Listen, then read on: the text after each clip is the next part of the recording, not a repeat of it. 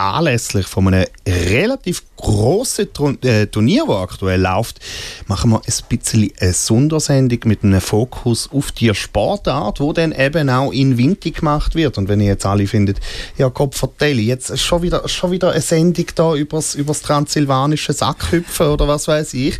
Ähm, es wird nischig, es wird nicht ganz so nischig und es ist zumindest eine Sportart wie ganz viele Länder von dieser Welt, teilweise sogar in den Top 3 von der beliebtesten Sportarten sind. Ich glaube, es gibt sogar Länder, wo es die beliebteste könnte sein. Ähm, ja, neben mir ist noch der.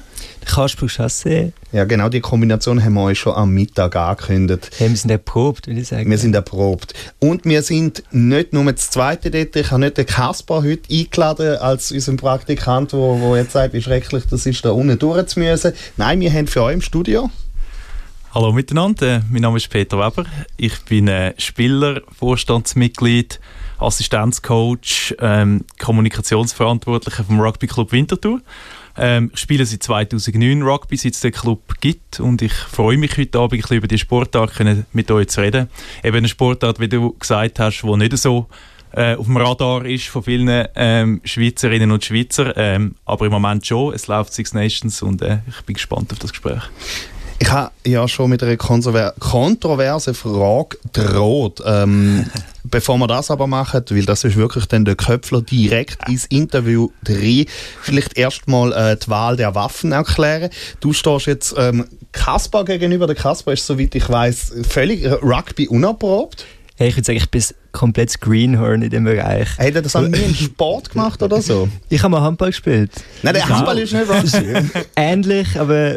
Aber anders. Ja, vielleicht so von der Brutalität her, ich würde sagen... Ja. Ja. Es gibt Parallelen, ja, ja, ja. ja, ja sicher. Ja.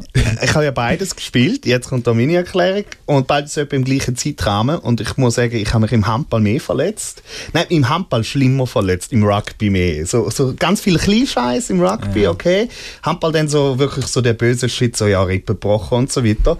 Ähm, ich habe ja, früher noch mal Rugby gespielt, dann immer auch... Äh, Sportlehrerin versucht anzuschiften, dass man es vielleicht mal im Schulsport machen, damit vielleicht andere Leute das auch noch ähm, probieren.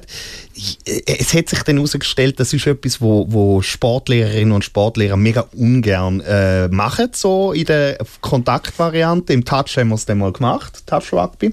Ähm, ja, aber bevor ich da jetzt monologisiere, weil wir wollen ja, dass es ein Interview bleibt und kein Gespräch wird, wirklich der, der, der, der ganz harte am Anfang. Hat Schottland letztes Wochenende gewonnen? Ähm, nein. Deine Meinung? ja, ich weiss, was du ansprichst auf den letzten Try oder nicht Try in der letzten Minute.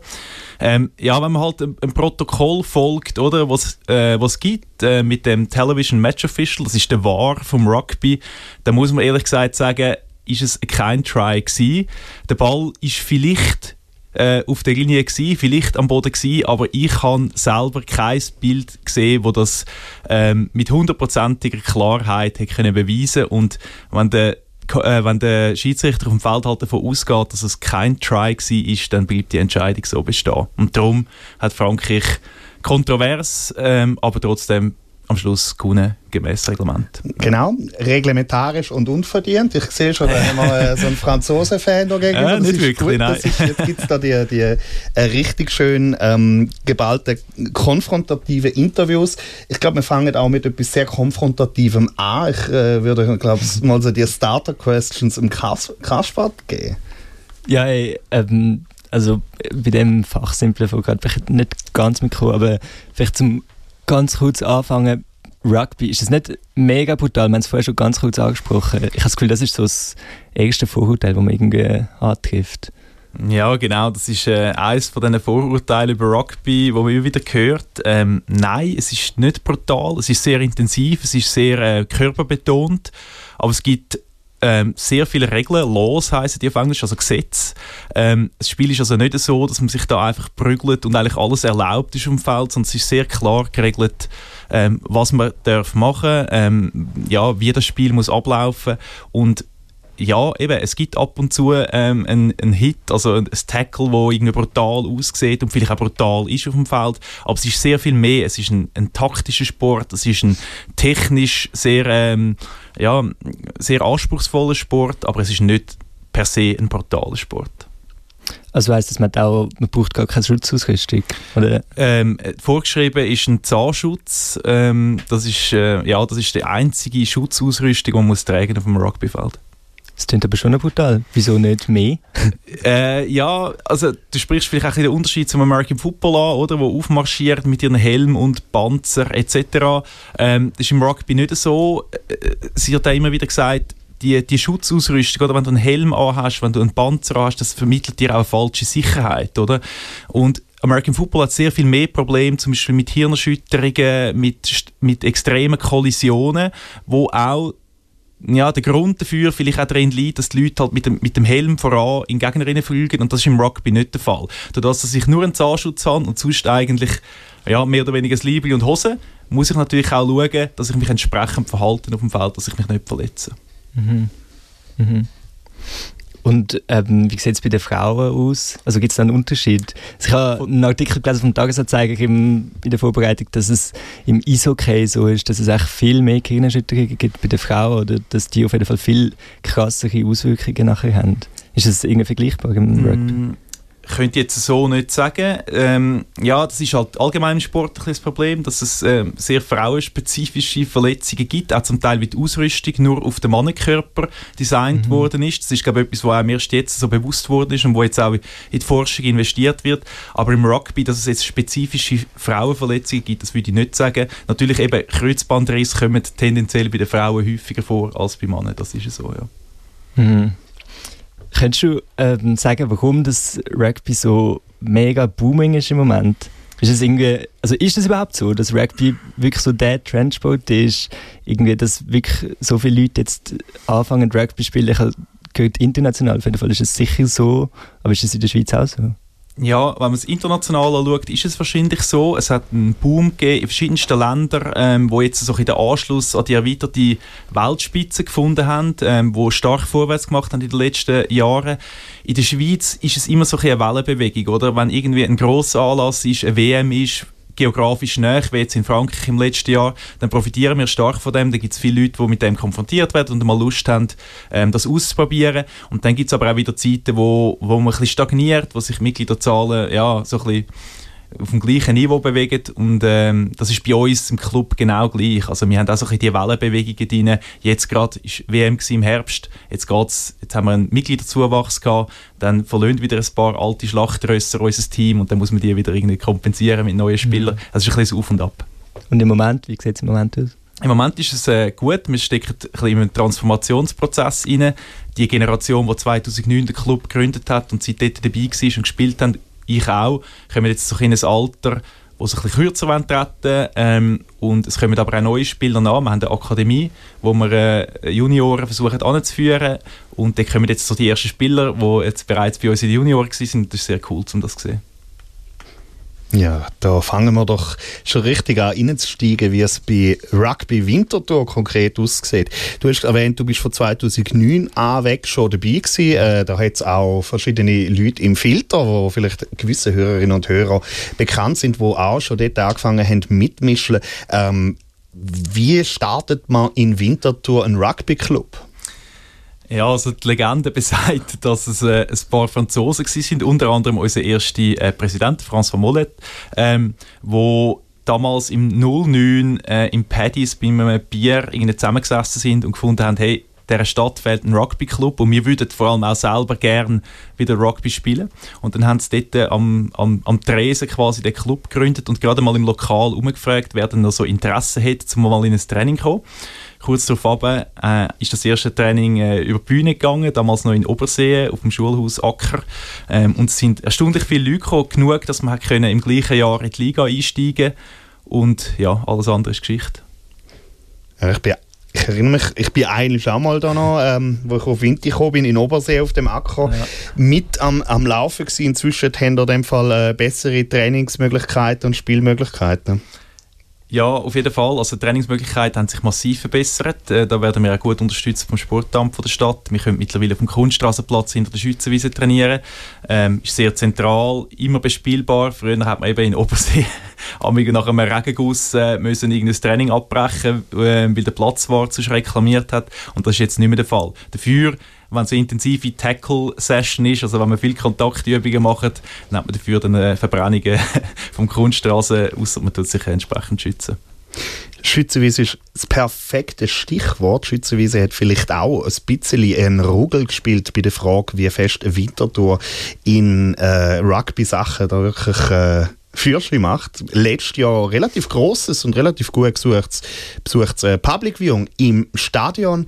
Wie ist das zustande? Ist das einfach von den, von den Fußballleuten oder haben da irgendwie eine Zusammenarbeit gehabt? Weil ich habe ganz viel von euch noch auf, dem, äh, auf der Tribüne gesehen. Habe. Ja, genau. Das ist das äh, Schützenwiese Public Viewing, das wir für das WM-Final organisiert haben. Das ist bereits die zweite Auflage 2015, als die WM in England war, haben wir das schon mal durchgeführt.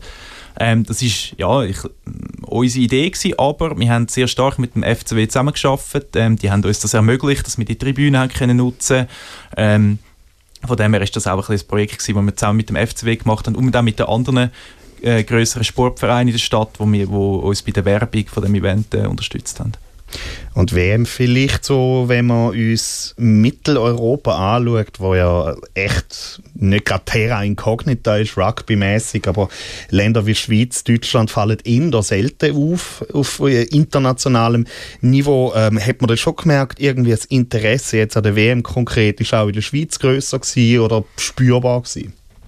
Ja, auf jeden Fall. Also Rugby war während der WM medial sehr präsent. Ähm, das SRF hat äh, das Halbfinal und das Final übertragen, was natürlich äh, super ist für uns. Ähm, wir haben Sichtbarkeit ähm, und ich glaube, ja, es hat vielen Schweizerinnen und Schweizer hat der Sport sehr gut gefallen und sie haben ein bisschen Faszination entwickelt und die WM mitverfolgt. Hat ja noch irgendwie in die Richtung vom Six Nations jetzt auch gute ja, gute Resonanz können ziehen bislang. Ich habe gesehen, ihr seid auch in den Pubs dynamics organisiert am, am Schauen. Das ist ja so, ja. Wir nutzen natürlich äh, die Turniere und die Sichtbarkeit gerne aus, um ein bisschen äh, neue Spielerinnen und Spieler zu rekrutieren. Also wir haben Probetrainings gemacht im Herbst während der WM, wo wir einfach mal können vorbeikommen und den Sport ausprobieren Und jetzt während dem Six Nations sind wir auch sehr präsent in den verschiedensten Pubs in der Stadt und äh, quatschen die Leute an. Da gibt es natürlich noch einen anderen Zeitpunkt in der Woche, wo, wo man auch noch könnte erwähnen und äh, ich, ihr merkt, ich habe jetzt vor allem ganz viel Zeit von meinem Leben in den letzten Jahren in Fußballstadien verbracht, äh, dann aber von meinen Kollegen herausgefunden, die sonst rot und weiß in der Fußballvariante gehen und supporten, dass es dann doch das eine oder andere Mal schon auf den Pitch gezogen hat, um dort nebendran ein Bierli trinken und eine Bratwurst essen. Ich glaube, ihr habt auch Winterwürste bei euch Spiel, oder, oder nicht? Ähm, ja, kommt ein bisschen an, kommt ein bisschen auf den Einkauf an, aber wir haben äh, ja, immer ein Angebot an Würst und Bier und meistens noch Kuchen und sonstige kulinarische Leckerbissen und äh, ja, eben unsere Spiele tragen wir nicht auf, dem, auf der Schütze aus, ähm, sondern auf dem Südweg, vom Sportplatz Südweg, auch eine super Infrastruktur ähm, mit der Tribüne und einem Platz, wo wir eigentlich können exklusiv zusammen mit den Warriors äh, nutzen ähm, das, da, da können wir nicht klagen. Und wann wären da so Termine, um mal hineinschauen? Ähm, das nächste Heimspiel ist am 16. März. Ähm, wir starten in zwei Wochen in die Rückrunde. Das ist dann aber ein Auswärtsspiel in Basel. Also am 16. März wäre das erste Heimspiel. Am Nachmittag am 1 geht es los. Und die weiteren Termine sind 6. April, 27. April und 26. Mai. Ich glaube, wir müssen jetzt ähm, aber schon auch noch ein bisschen über, über das äh, reden. Wie kommt man da überhaupt rein? Du hast erwähnt, sehr viel Laws.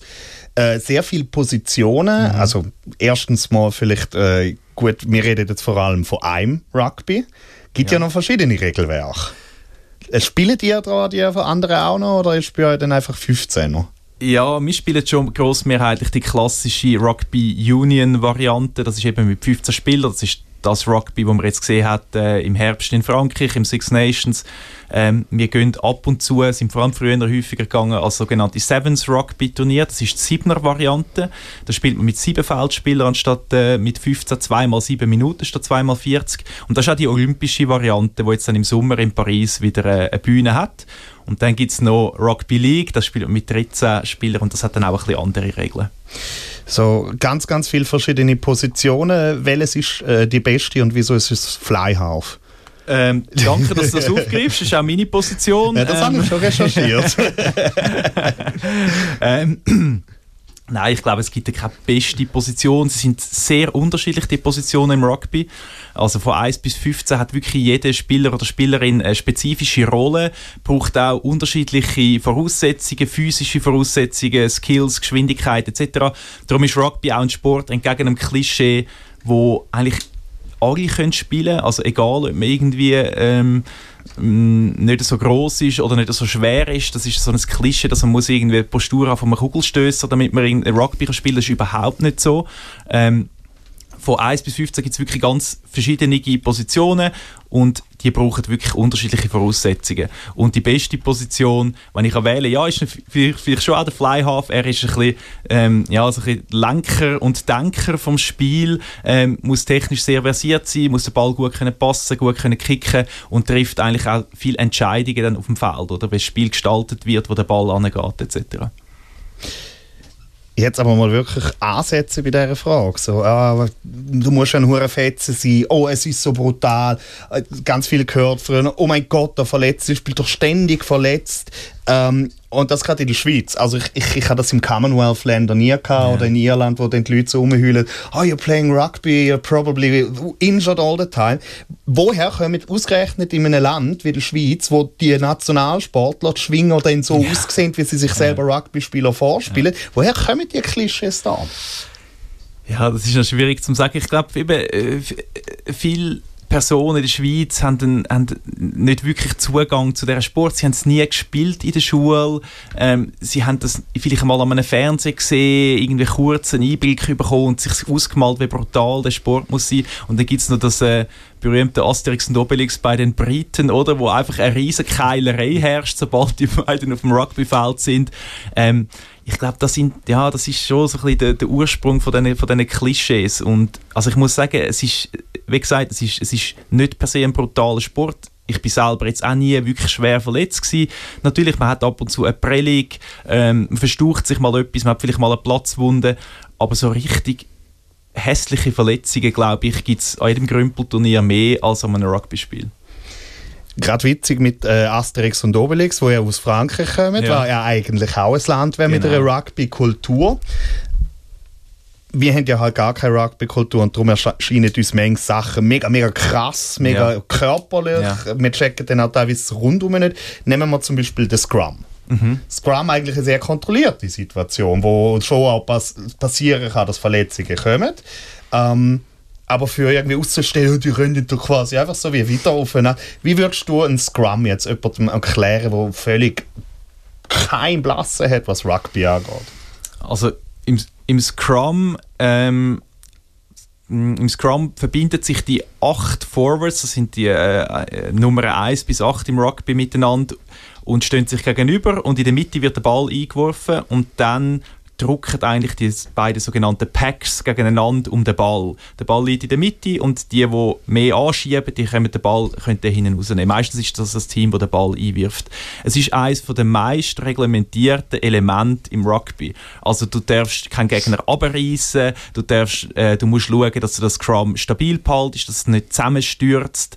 Ähm, du darfst nicht von der Seite drücken, etc. Also ich bin kein Scrum-Spezialist und wenn ich mich zuschaue, dann weiß ich auch nicht genau, was dort passiert, aber es ist extrem, es ist extrem reglementiert und hat auch viele Regeländerungen gegeben, um die Sicherheit zu erhöhen. Das gilt für, für alle ähm, Aspekte des Spiels. Also Rugby hat in, in, den letzten 10, 15 Jahren sehr viele Regeländerungen gehabt, eben zum Spiel noch sicherer machen für die Spielerinnen und Spieler auf dem Feld das, das beruhigt mich jetzt gerade, dass du sagst, ja, du weißt auch nicht genau so, was passiert. Ich habe früher noch äh, Left Wing gespielt ja. und dann mehr oder weniger gewusst, was ich soll mach, machen. Ähm, insofern ist es ja nicht ganz einfach reinzukommen. Gerade du hast zu einem gewissen Grad auch noch so sprachliche Barrieren, weil sehr viel von diesen Sachen auf Deutsch dann so kurios tönen. Ja. Erhöhung, Versuch. Ja. Ähm, wie kommt man rein? Kommt ja. jetzt einfach jedes Wochenende als Six Nations an jedes Spiel und, und lernt das dann ad hoc und freundet sich mit euch neu dabei zu oder?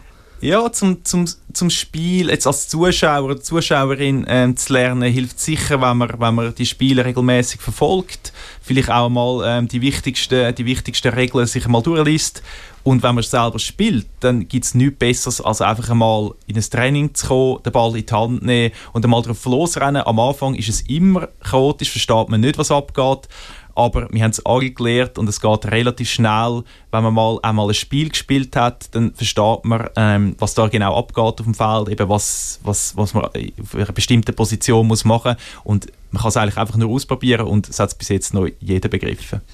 Also bis jetzt jeder oder sie haben es zumindest gut überspielt. Ja, genau. Das wäre so meine, meine Fraktion gewesen. Ich hätte noch ein, zwei Fragen, wo ich äh, persönlich dann schon auch noch finde, so gewisse spannende Dinge.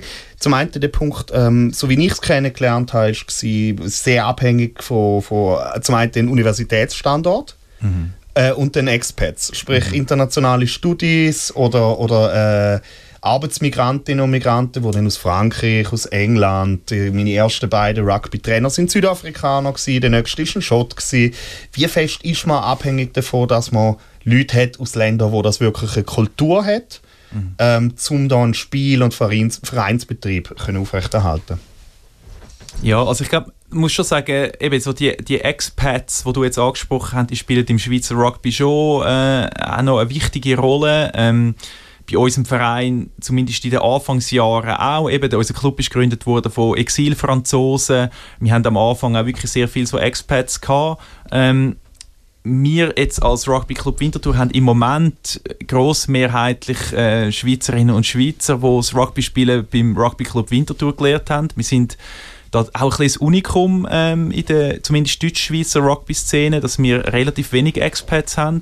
Ähm, Nichtsdestoweniger, wir sind sehr offen und freuen uns auch immer, wenn jemand kommt mit Erfahrung, weil die können natürlich die Erfahrung dann auch weitergeben. Oder im Coaching. Unser Coach ist äh, Neuseeländer.